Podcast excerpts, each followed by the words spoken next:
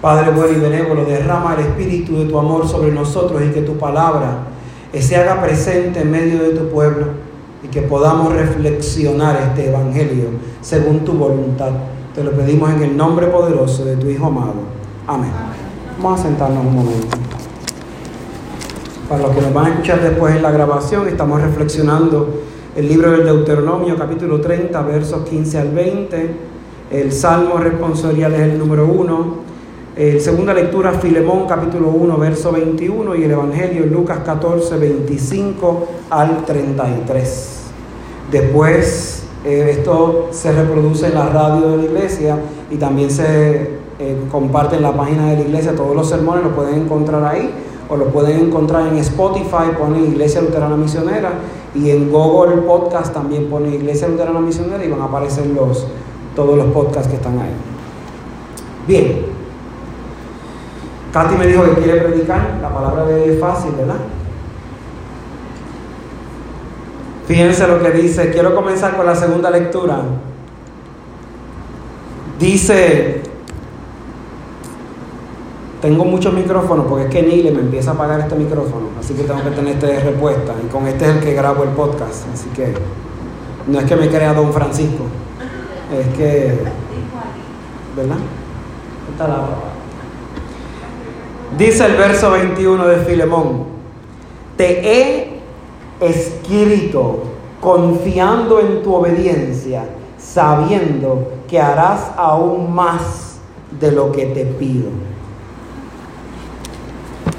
Fíjense que a lo largo de todos estos domingos la palabra de Dios nos ha estado llevando a reflexionar desde cómo somos nosotros, qué Dios quiere para nosotros, cómo nosotros estamos delante de Dios, lo que Dios espera de nosotros, las expectativas del mundo y las expectativas de Dios.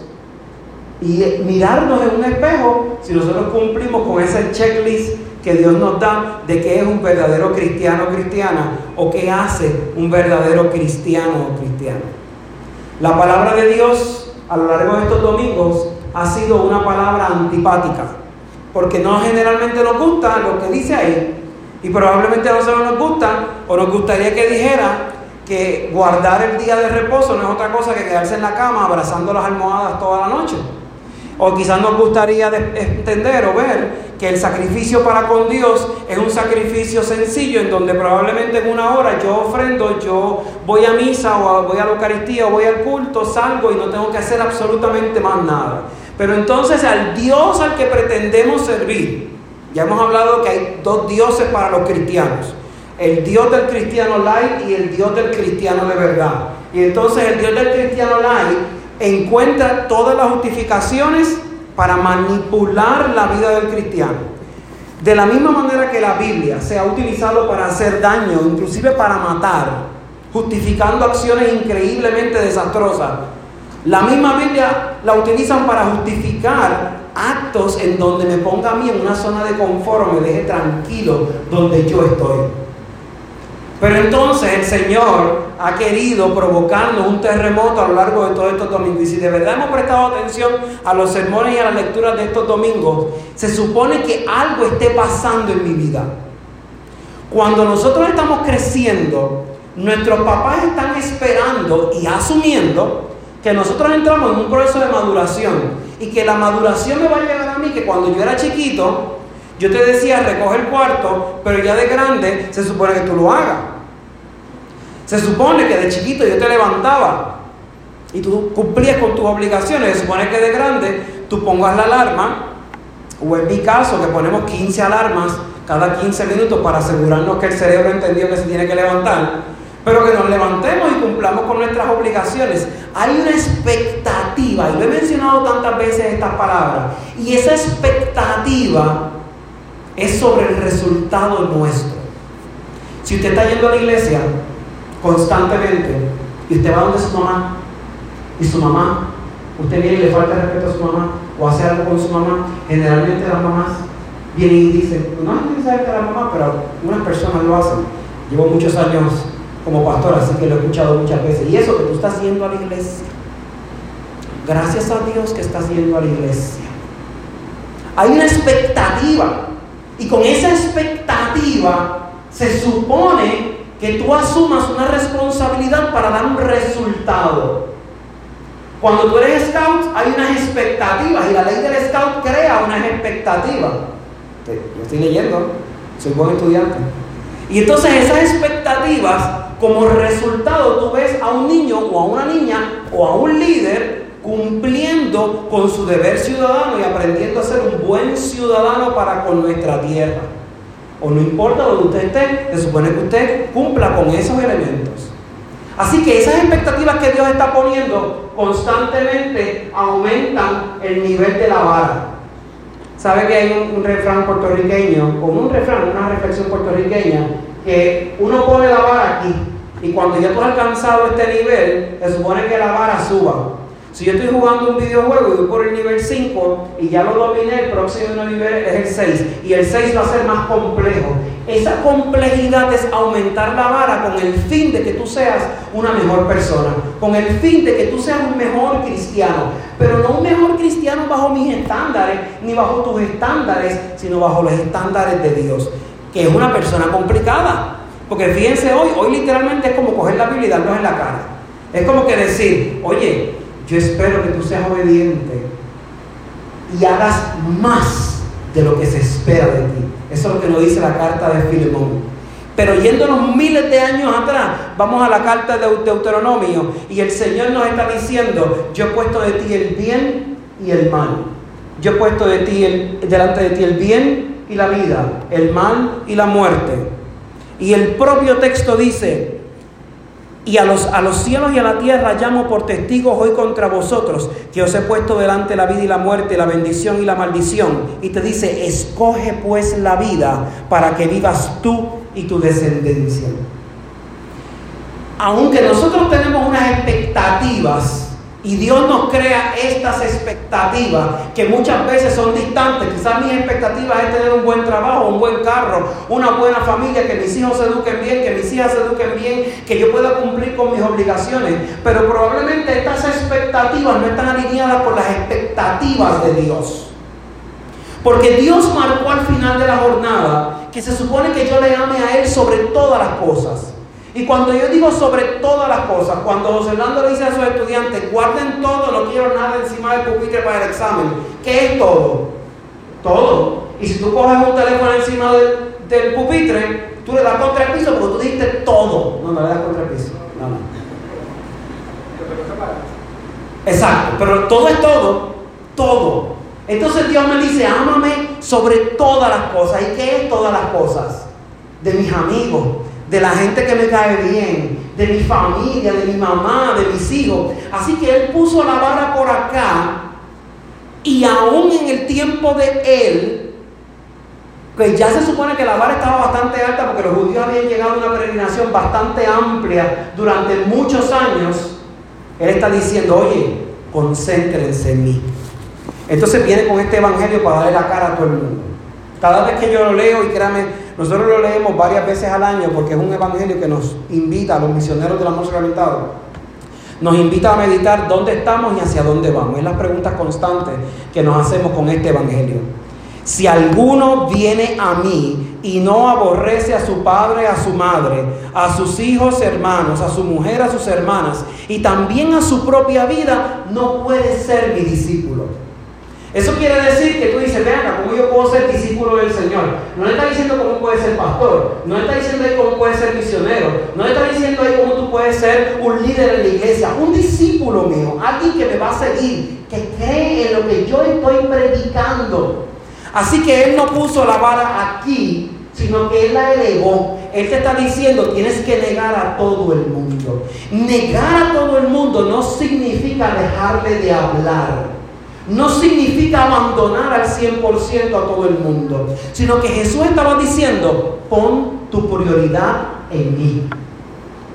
Cuando tú pongas tu prioridad en mí, yo me voy a encargar del resto de tu vida, pero tú tienes que poner tu prioridad en mí. Y cuando las cosas no te están saliendo como tú esperas, cuando las cosas no están funcionando como tú esperas, pues definitivamente comienzan a haber tempestades la vida, comienzan a haber terremotos en la vida. Y esos terremotos se producen para que nosotros podamos enfocarnos. Y el ejercicio de enfocarnos nos permite tener y alinear nuestras expectativas a las expectativas de Dios. De momento tú dices, pues yo quiero seguir a Jesús. Yo quiero ser su discípulo.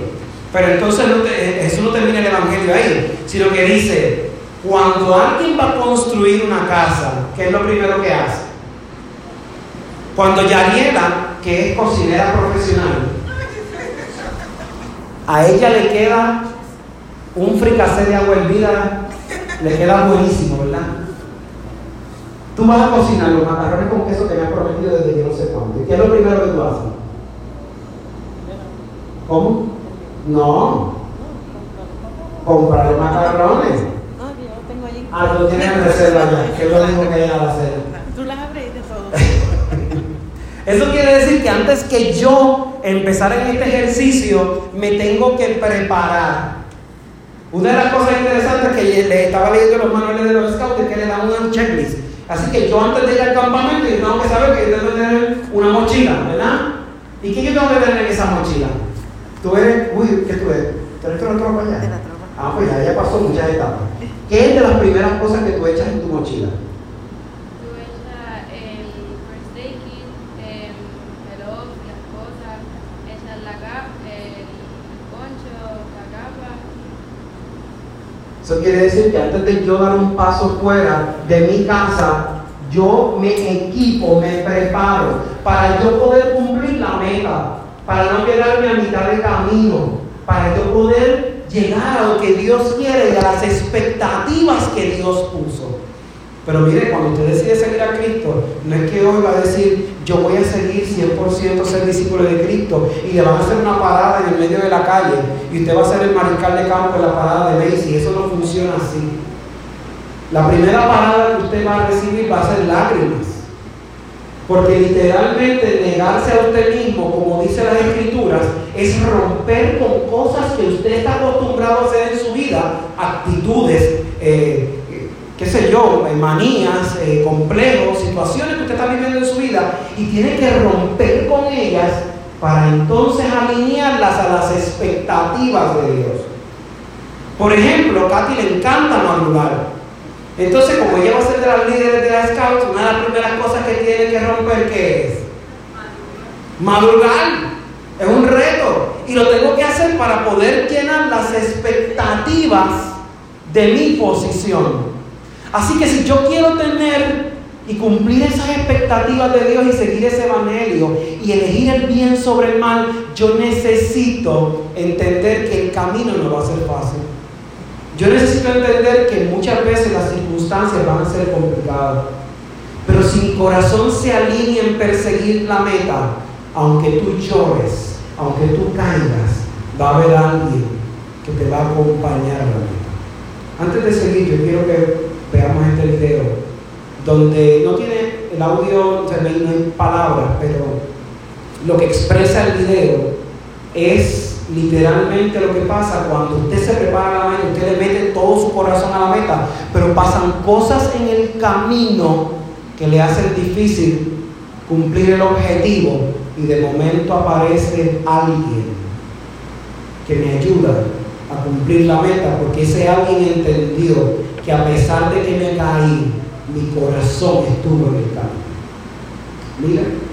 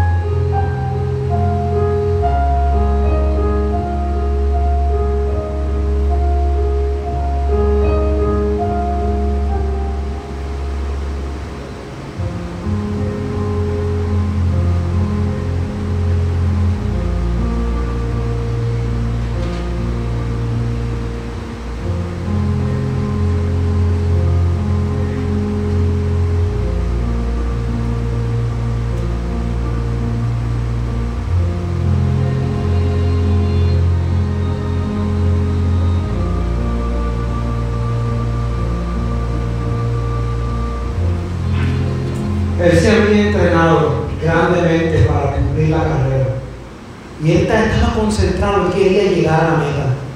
Pero a pesar de que quería llegar a la meta, algo se le puso en el camino. Porque cuando uno quiere seguir realmente a Cristo, algo pasa y se nubla nuestro pensamiento. Y de momento el papá llegó a acompañarlo hasta la meta. Y no permitió que nadie lo tocara. Y de momento eso es lo que hace Dios cuando peor tú te ves, cuando las lágrimas te las estás bebiendo y literalmente la única posición que tú encuentras es estar de rodillas mientras enfrentas el combate, es en esos momentos en donde Dios quiere. No permite que nadie te. No permite que nadie haga nada, porque Él va a hacer lo suyo. Él va a manifestar su gloria de tal manera que tú puedas decir en el silencio de tu corazón, valió la pena seguir a Cristo.